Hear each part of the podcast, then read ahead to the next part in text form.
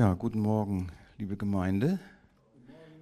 Ähm, ich habe über Apple TV Folien, dass ihr das nur seht und vielleicht sehr schön, da kommt es.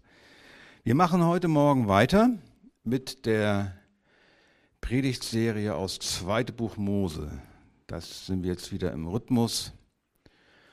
Und wenn ihr eine Bibel habt, könnt ihr aufschlagen zweite Buch Mose, also Exodus, Kapitel 12, die Verse 29 bis 42.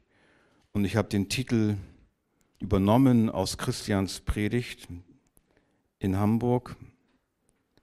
Bedingungslose Kapitulation. Ich habe nur ein Fragezeichen dahinter gesetzt.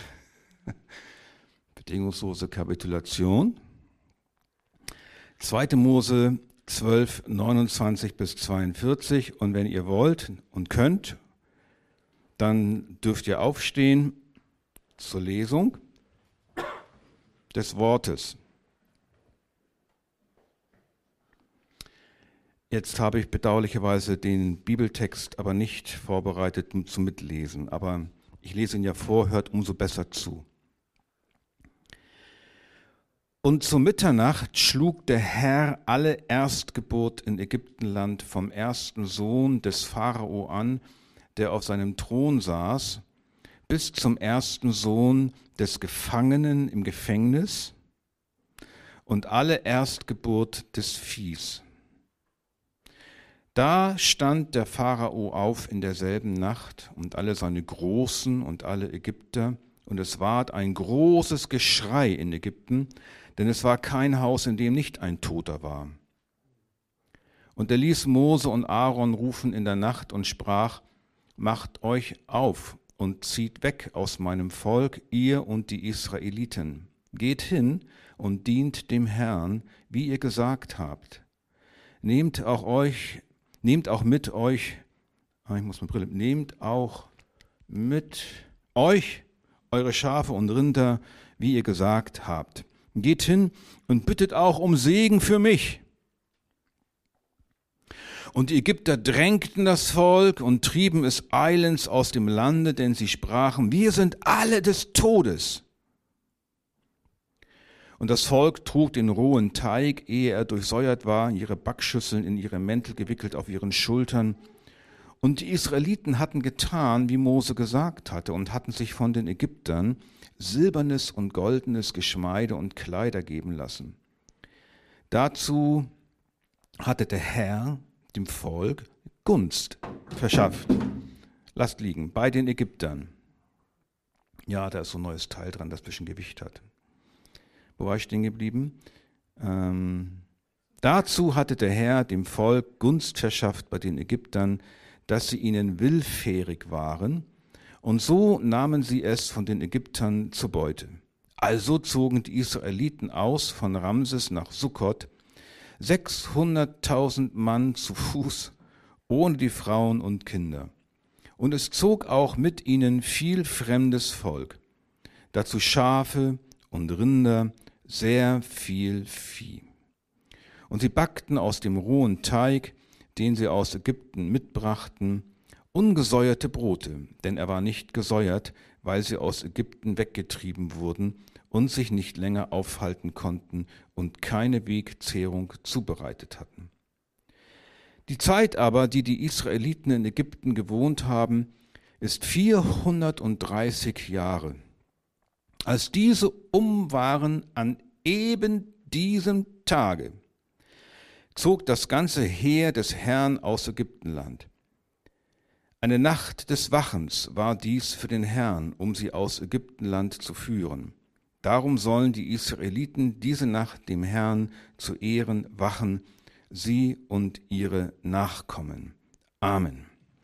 Ich danke dir, Jesus, für dieses Wort, in dem so viel Wahrheit ist. Hilf uns heute Morgen, das Wort zu verstehen, dass es unsere Herzen verändert. Amen. Könnt ihr gern Platz nehmen? Ich habe gelesen heute nach der Luther-Übersetzung 1984, das haben einige von euch vielleicht gemerkt, wenn sie in der Schlachterbibel gelesen haben, ähm, habe ich deswegen genommen, weil einige Dinge doch jetzt bei der Luther hier etwas klarer und deutlicher sind. Bedingungslose Kapitulation, Fragezeichen.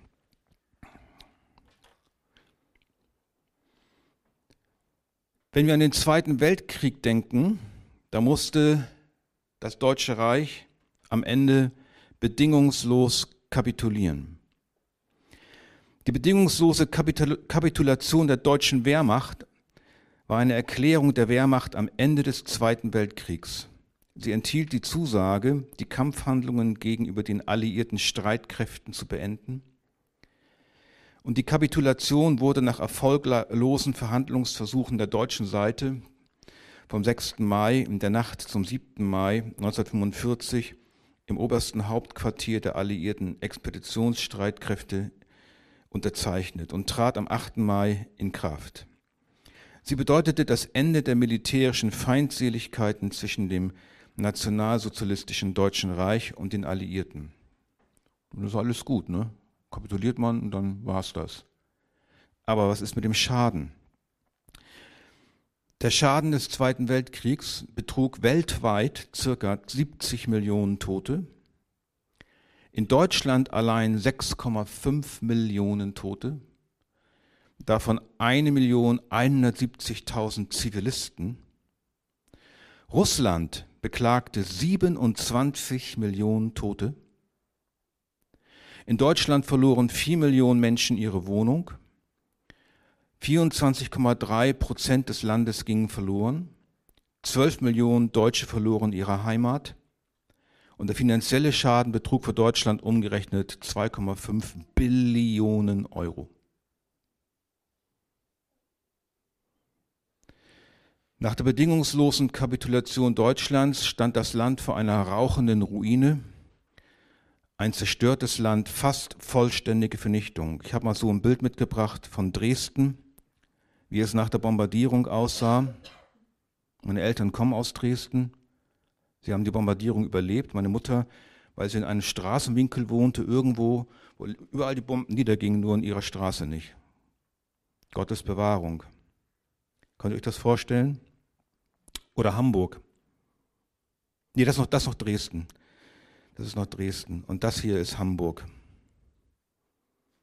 Hamburg. Operation Gomorra, sieben Nächte lang Flächenbombardement über Hamburg, alles Holzhäuser, Feuersturm, Menschen erstickten und verbrannten. Und dann irgendwann gab es dann die bedingungslose Kapitulation, weil alles kaputt war und kein Wille mehr dahinter stand. Fast vollständige Vernichtung. Deutschland musste kapitulieren, bedingungslos. Damit das Volk aus Ägypten ziehen konnte, musste der Pharao auch dazu gebracht werden, zu kapitulieren. Nicht vor einem anderen Land und vor Alliierten, sondern vor Gott. Der Pharao wollte das Volk nicht ziehen lassen und begab sich in den Krieg mit Gott. Und Gott verhängt über das Land Plagen. Nicht nur über den Pharao, über das ganze Land ganze Volk leidet, litt mit, wie in Deutschland auch. Und diese Plagen, hatten wir schon gehört in den Predigten, hatten das Land im Prinzip fast schon vollständig wirtschaftlich vernichtet. Die Felder waren kaputt, die Tiere waren tot, Transportmittel, alles war hinüber. Von der Moral mal ganz zu schweigen. Aber der Pharao war immer noch nicht bereit, bedingungslos zu kapitulieren. Und so ist das, ihr Lieben. So ist das. Das Böse gibt nie von selbst auf. Es muss in die Knie gezwungen werden.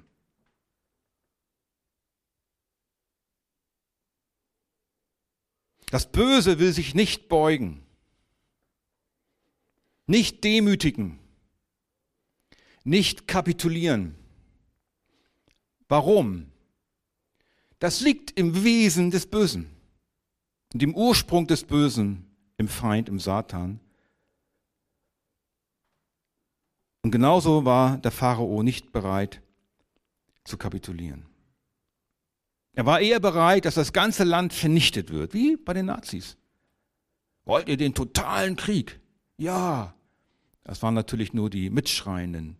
Viele von dem Volk wollten das natürlich nicht. Was will man machen, wenn man einen Irren hat oben in der Führung? Wie in Ägypten. Und dann lässt Gott die zehnte Plage los. Und zur Mitternacht schlug der Herr alle Erstgeburt in Ägyptenland vom ersten Sohn des Pharao an, der auf seinem Thron saß, bis zum ersten Sohn des Gefangenen im Gefängnis und alle Erstgeburt des Viehs. Ausnahmslos und ohne Unterschiede sterben zur vorhergesagten Stunde alle Erstgeborenen der Ägypter, der Gefangenen, alle Erstgeburt des Viehs in ganz Ägypten. Kein Haus ohne Tote hatten wir gehört. Das Gericht Gottes macht, wenn es kommt, keine Unterschiede. Nur dort, wo das Volk Gottes in ihren Häusern sitzt, geschützt durch das Blut des Lammes, das an die Oberschwelle und seitlichen Türpfosten gestrichen wurde, stirbt niemand. Was sehen wir daran? Der Pharao wollte nicht kapitulieren, trotz der sich abzeichnenden Niederlage. Er hatte in seinem Stolz nichts gelernt. Er hatte sein Herz verstockt. Und wie wir auch schon gehört hatten, Gott hatte sein Herz verstockt. Gott darf das tun. Gott darf Gericht üben über eine sündige und gottlose Gesellschaft. Obwohl sein ganzes Land schon in Trümmern liegt, will er sich nicht bekehren. Er will vor Gott nicht die Knie beugen. Und so sind wir auch.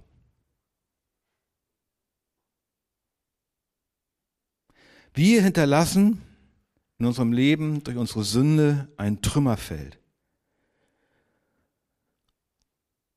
Das Land unseres Lebens liegt in Schutt und Asche durch unsere Sünde.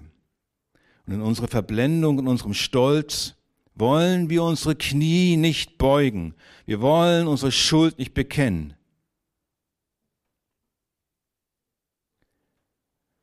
Aber Gott widersteht dem Hochmütigen dem Demütigen aber gibt er Gnade. Wir wollen einfach nicht kapitulieren und zugeben, dass Gott mit seinen moralischen Forderungen recht hat. Ich soll nicht lügen. Ich soll nicht Ehe brechen, töten, begehren, neidisch sein, schlecht reden, andere Götter anbeten und so weiter, was ihr alles in den zehn Geboten gelesen habt, aber auch noch viel mehr. Jede wiedergöttliche Haltung wollen wir nicht loslassen. Und wir selbst, wir übertreten ja auch dauernd seine Gebote. Können, wir alle unser Leben angucken.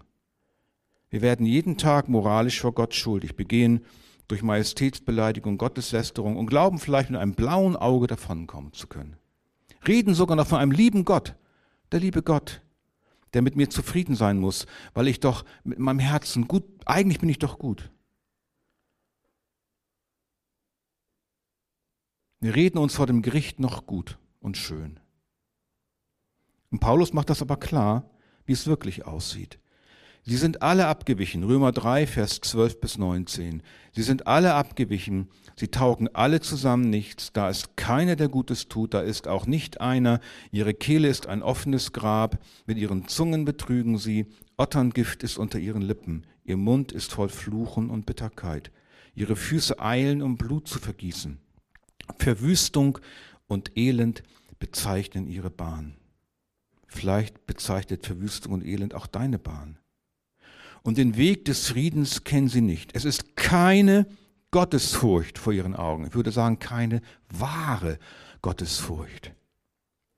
Wir wissen aber, Vers 19, dass das Gesetz alles, was es spricht, zu denen sagt, die unter dem Gesetz sind, damit jeder Mund verstopft werde und alle Welt vor Gott schuldig sei. Also, von Natur aus, vom Mutterleib an, sind wir alle wie der Pharao. Oder wie Jesaja sagt, Wehe der sündigen Nation, dem schuldbeladenen Volk, Same der Übeltäter, verderbte Kinder. Sie haben den Herrn verlassen, haben den Heiligen Israels gelästert, haben sich abgewandt. Wohin soll man euch noch schlagen? Da jedoch den Abfall nur noch weiter treibt. Das ganze Haupt ist krank, das ganze Herz ist kraftlos. Von der Fußsohle bis zum Scheitel ist nichts Unversehrtes an ihm, sondern klaffende Wunden und Striemen und frische Verletzungen, die nicht ausgedrückt, noch verbunden, noch mit Öl gelindert sind. Euer Land ist verwüstet, eure Städte sind mit Feuer verbrannt. Fremde fressen euer Land vor euren Augen und es ist verwüstet wie von Fremden verheert. Ja, und dann mag der Tag kommen, wo Gott zum letzten Schlag ausholt, wie beim Pharao. Und keiner kann sagen, er hätte davon nichts gewusst, von dem, was hier steht. Oh, das habe ich auch nicht gewusst. Das überrascht mich jetzt, aber dass Gott so, so ist. Ich dachte, er ist der liebe Gott. Keiner kann das sagen. Denn Gott hat es laut angekündigt, dass der Sünder sterben muss. Denn es wird geoffenbart Gottes Zorn vom Himmel her über alle Gottlosigkeit und Ungerechtigkeit der Menschen, welche die Wahrheit durch Ungerechtigkeit aufhalten. Und Vers 32 Römer 1, obwohl sie das gerechte Urteil Gottes erkennen, dass die des Todes würdig sind, welche so etwas verüben, tun sie diese Dinge nicht nur selbst, sondern haben auch Gefallen an denen, die sie verüben. Der durch den Sündenfall gefallene Mensch kämpft weiter gegen Gott. Er gibt nicht auf. Das Böse gibt nicht von selbst klein bei. Und dann kommt der angekündigte Tag, dann kommt die angekündigte Stunde, wie hier zu Mitternacht, und Gott greift ein, angekündigt, und schickt dann das Gericht. Oder er schickt bei uns, bei dir, eine Krankheit, ein Unfall, eine Lebenskrise. Und dann, dann mag es sein, dass die Seele erkennt, und kapituliert. Das ist sowieso Gottes Souveränität, wie und wann er das tut. Und dann ist man vielleicht bereit aufzustehen. 2. Mose 12, Vers 30. Da stand der Pharao auf in derselben Nacht. Dann ist man bereit aufzustehen, aber es ist zu spät. Es war ein großes Geschrei in Ägypten, denn es war kein Haus, in dem nicht ein Toter war. Es ist zu spät. Dann erheben wir ein Geschrei. Dann sind wir vielleicht bereit zu kapitulieren, wenn es so spät ist, wenn der Schaden eingetreten ist, wenn das Land in Trümmern liegt. Und dann ist man vielleicht auch wieder bereit, in die Kirche zu gehen, in die Gemeinde zu gehen. Dann ist man bereit, dann ist man bereit, Mose und Aaron zu sich zu rufen in der Nacht. Man ist bereit, auf die Forderungen Gottes einzugehen. Und er rief Mose und Aaron und sprach, macht euch auf, zieht weg, dient dem Herrn, wie ihr gesagt habt. Man ist sogar bereit, für sich beten zu lassen. Bittet auch um Segen für mich. Oh, das klingt, das klingt jetzt aber fromm. Der Pharao bittet um Segen für sich, er lässt das Volk ziehen, er weint vielleicht ernsthaft in Trauer um seinen toten Erstgeborenen, aber hat sich sein Herz wirklich verändert? Nein, denn wir sehen kurz danach in Kapitel 14, nehme ich mal vorweg, als nun dem König von Ägypten gemeldet wurde, dass das Volk geflohen sei, da wandte sich das Herz des Pharao. Da wandte es sich und seiner Knechte gegen das Volk und sie sprachen, was haben wir da getan? Dass wir Israel haben ziehen lassen, so dass sie uns nicht mehr dienen. Und er spannte seinen Wagen an und nahm sein Kriegsvolk mit sich. Der Pharao hatte zwar kapituliert, aber nicht bedingungslos. Er hatte kurzfristig zähneknirschend sich gebeugt. Die Konsequenz seiner Sünde, seiner Schuld hat ihn doch ein wenig bewegt. Aber er war noch genauso stolz und von sich eingenommen wie vorher. Sein Hass war sogar noch größer geworden. Er war in seiner Raserei auf die totale Vernichtung des Volkes Gottes aus. Da nützt auch eine Scheinbekehrung nichts. Da nützt es auch nichts, wenn man um Segen und Gebet ruft und bittet. Und der Pharao wurde dann, nun kommt es, der Pharao wurde dann am Ende, weil er nicht wirklich kapituliert hatte, völlig vernichtet. Kam um in den Fluten des Meeres und mit ihm alle seine Soldaten, denn die Wasser fluteten zurück und bedeckten die Streitwagen und Reiter der ganzen Macht des Pharao, die ihnen ins Meer nachgefolgt waren, sodass auch nicht einer von ihnen übrig blieb. Viele, die gesündigt haben und erschrocken sind, sind oft nur über die Konsequenzen ihrer Sünde erschrocken oder dass ihre peinliche Sünde ans Licht gekommen ist. Und dann tun sie Buße aber nicht wirklich. Sie sind nicht wirklich, nicht wirklich moralisch erschrocken über ihr böses Herz. Sondern immer, immer noch Ausreden und Ausflüchte. Ja, ich kann nichts wirklich dafür, die Umstände waren so und ja, tut mir auch leid. Sie sind nicht wirklich moralisch erschrocken, dass ihre Sünde ein Zeichen ihres verdorbenen Herzens ist und sie daher völlig zu Recht von dem wahrhaftigen moralischen Gott, der Himmel und Erde und sie selbst geschaffen hat, zum Tode, zum ewigen Tode verurteilt sind, zu einem Leben nach dem Tod in der Finsternis und Heulen und Zähneklappern ist, wie Jesus es gesagt hat. Daher meine Frage, ist dein Glaube echt? Ist deine Bekehrung echt? Ist dein Bekenntnis echt? Oder hältst du immer noch viel von dir selbst? Bist immer noch stolz und eitel und wachst deine Haare mit Gel? Willst du deine Sünde und Schuld nicht wirklich vor Gott bekennen? Denn es geht um alles, irret euch nicht. Gott lässt sich nicht spotten. Denn was der Mensch sät, das wird er ernten. Das hatte der Pharao nicht verstanden. Das ägyptische Volk hatte es besser verstanden. Sie drängten das äh, Volk Gottes sehr, um sie so schnell wie möglich aus dem Land zu treiben. Denn sie sprachen, sie, wir sind alle des Todes. Sie fürchteten, das Volk bleibe. Und Gott würde vielleicht mit dem nächsten Schlag, mit der elften Plage nun alles vernichten. Sie wollten das Volk Gottes jetzt endlich loswerden. Raus mit euch. Es ging nicht um ihre eigene Sünde und Schuld. Das Volk Gottes sollte raus. Sie hatten Angst vor dem nächsten Schlag, wollten sich aber nicht wirklich bekehren. Sie waren gottlos. So ist es auch mit uns gewesen. Das Licht kann also keine Gemeinschaft mit der Finsternis haben. Gott kann keine Gemeinschaft mit der Sünde haben. Es muss der Punkt kommen, wo eine Scheidung stattfindet wo das geschieden wird, wo das entschieden wird. Du musst dich entscheiden, im Land der Sünde bleiben oder bekehren, raus aus dem Land des Todes.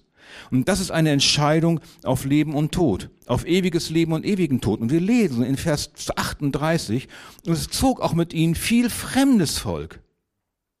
Viele haben das anscheinend erkannt und haben sich zu dem Gott der Hebräer und des Volkes Gottes bekehrt und zogen mit dem Volk mit. Sie wollten nicht untergehen im Land Ägypten. Und das ist eine gute Botschaft. Keiner muss zurückbleiben. Jeder darf aus dem Gefängnis der Sünde entkommen. Bei Gott ist Freiheit von Sünde und Schuld. Und dann darfst du wissen, dann darfst du wissen, dass Gott dich dann auch segnet. Der Pharao bat um Segen, aber Gott hat ihn nicht gesegnet. Er wurde vernichtet, weil er nicht wirklich kapitulierte.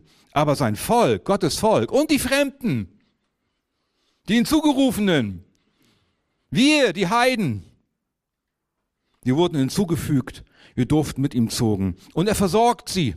Er kümmert sich um sie. Wie? Indem sie die Ägypter ausgeraubt hatten? Nein. Die Israeliten hatten getan, wie Mose gesagt hatte, und hatten sich von den Ägyptern silbernes und goldenes Geschmeide und Kleider geben lassen. Dazu hatte der Herr dem Volk Gunst verschafft bei den Ägyptern, dass sie ihnen willfährig waren. Und so nahmen sie es von den Ägyptern zur Beute. Das ist in Luther sehr schön ausgedrückt. Sie hatten die nicht ausgeraubt, die gaben es ihnen freiwillig. Sie hatten Gunst bekommen. Und so ist das. Gott gibt uns Gaben, die wir nicht verdient haben. Sie stammen von den Ägyptern, aber letztlich stammen sie natürlich alle von Gott. Auch das, was die Ägypter dem Volk Gottes gaben, ist ja letztlich Gottes Eigentum. Er hat doch alles gemacht, was auf Himmel und auf Erden ist. Er hat die Ägypter bewegt, den Israeliten alles zu geben. Deswegen brauchen wir uns auch nicht von den Dingen trennen, die Gott uns in seiner Gnade zum Leben schenkt. Wir sollen uns aber von unserer Sünde trennen, von unserem alten Leben. Und wir dürfen wissen, dass Gott uns aus unverdienter Gnade mit Gaben versorgt und unserem Leben einen neuen und wahren Sinn gibt. Egal wie viele Jahre wir in der Gefangenschaft der Sünde saßen, wie lange du schon in der Gefangenschaft der Sünde saßt, bei den Israeliten waren es 430 Jahre. Es gibt Befreiung. Es gibt Vergebung der größten Schuld. Wir lesen es hier ja auch. Die Zeit aber, die die Israeliten in Ägypten gewohnt haben, ist 430 Jahre.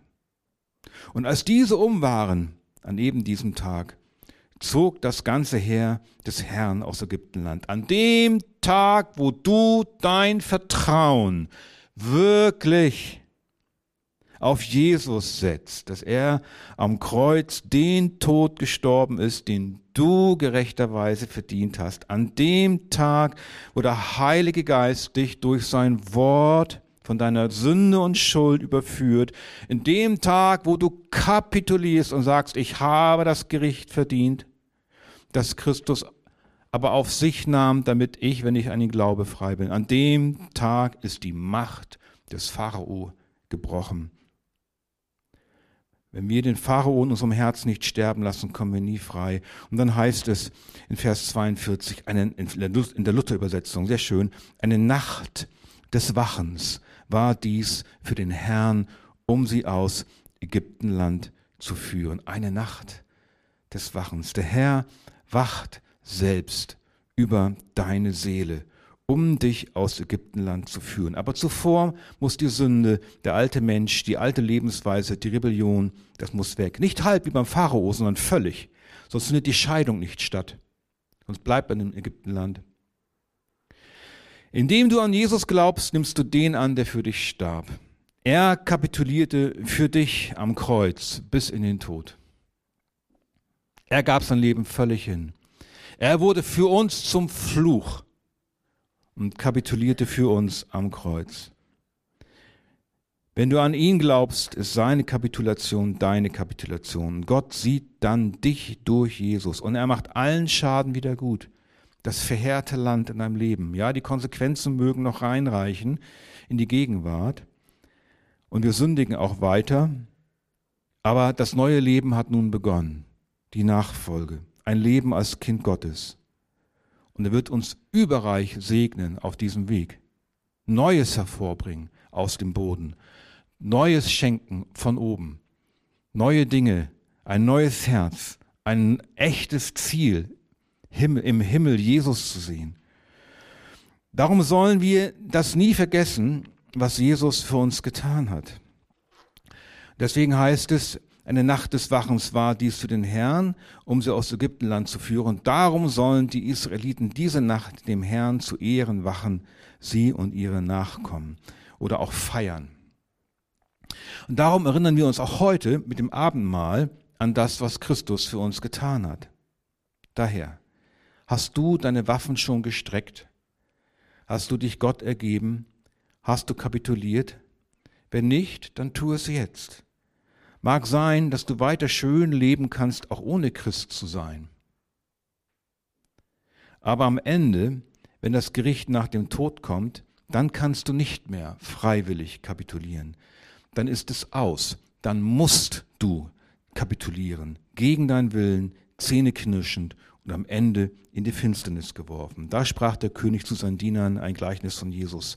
Bindet ihm die Hände und Füße und werft ihn in die Finsternis hinaus. Da wird Heulen und Zähneklappern sein. Aber andersherum heißt es so. Ich habe dich zur Zeit der Gnade erhört und habe dir am Tage des Heils geholfen. Siehe, jetzt ist die Zeit der Gnade, jetzt ist der Tag des Heils. Jetzt kannst du Ja sagen zu Jesus. Und das ist ja so, zu kapitulieren und auf die Knie zu gehen und seine Sünde zu bekennen, das fühlt sich nicht gut an. Weil der Stolz ja gebrochen werden muss. Das ist unangenehm, das ist schlimm, peinlich, wenn, meine, wenn ich meine Sünde offen hinlege vor Gott. Aber es ist nur ein kurzer Augenblick. Es ist nur ein kurzer Augenblick, dieses Sterben des alten Menschen, diese, dieser Augenblick. Das ist nur letztlich ein verletzter und sündiger Stolz. Und das, was Jesus am Kreuz erlitt, war sicherlich auch nicht angenehm. Und er erlitt es für dich, damit du nicht den ewigen Tod erleiden musst. Und dann kommt die Freude, dann kommt die neue Geburt, das neue Leben. Diese Glückseligkeit, errettet zu sein. für immer zu Jesus zu gehören, sein Kind zu sein, auf dem Weg zum Himmel zu sein, jeden Tag Vergebung meiner Schuld bekommen zu können. Deswegen, das Heil ist jetzt da, ergreife es, kapituliere bedingungslos und empfange neues Leben. Deswegen die Frage immer wieder, hast du kapituliert? Bist du ein Kind Gottes geworden? Und dann müssen wir bedenken, dass wir jeden Tag natürlich neu kapitulieren müssen. Wenn wir einmal durch sind, dann ist es nicht so, dann war es das. Dann ist das alte, der alte sündige Mensch ist immer noch da. Und dann müssen wir lernen, jeden Tag erneut zu kapitulieren über unsere Sünden. Diesen sündigen Neigungen in uns müssen wir weiterhin radikal den Krieg erklären. Wir können nicht weiter als Gotteskinder unseren sündigen Verhaltensmustern nachgeben, zum Beispiel anderen die Schuld geben, mich rausreden, aus der Haut fahren, beleidigt sein. Das musst du mir gerade sagen. Du. Solche, solche Formulierungen kennt ihr alle, ne? Oder verheimlichen. Deswegen, welcher Sünde frönst du so gerne oder leidest unter ihr? Dann tu Buße, suche Seelsorge, nimm Ermahnung an, komm zu uns. Kapituliere täglich und sage, ja, Jesus, ich bin weiter ein Sünder. Reinige mich durch dein Wort, mach mich dir ähnlicher. Lass meine sündigen Neigungen täglich neu am Kreuz sterben. Bekennt also einander eure Sünden und betet füreinander, dass ihr gesund werdet, sagt Jakobus 5, Vers 16. Und 1. Johannes 1, Vers 9, wenn wir aber unsere Sünden bekennen, so ist er treu und gerecht, dass er uns die Sünden vergibt und reinigt von aller Ungerechtigkeit. Das ist die Hoffnung, die wir haben. Darum geht es. Deswegen bedingungslose Kapitulation, Fragezeichen, oder Ausrufezeichen. Lieber ein Ausrufezeichen, denn dahinter steht das ewige Leben. Amen.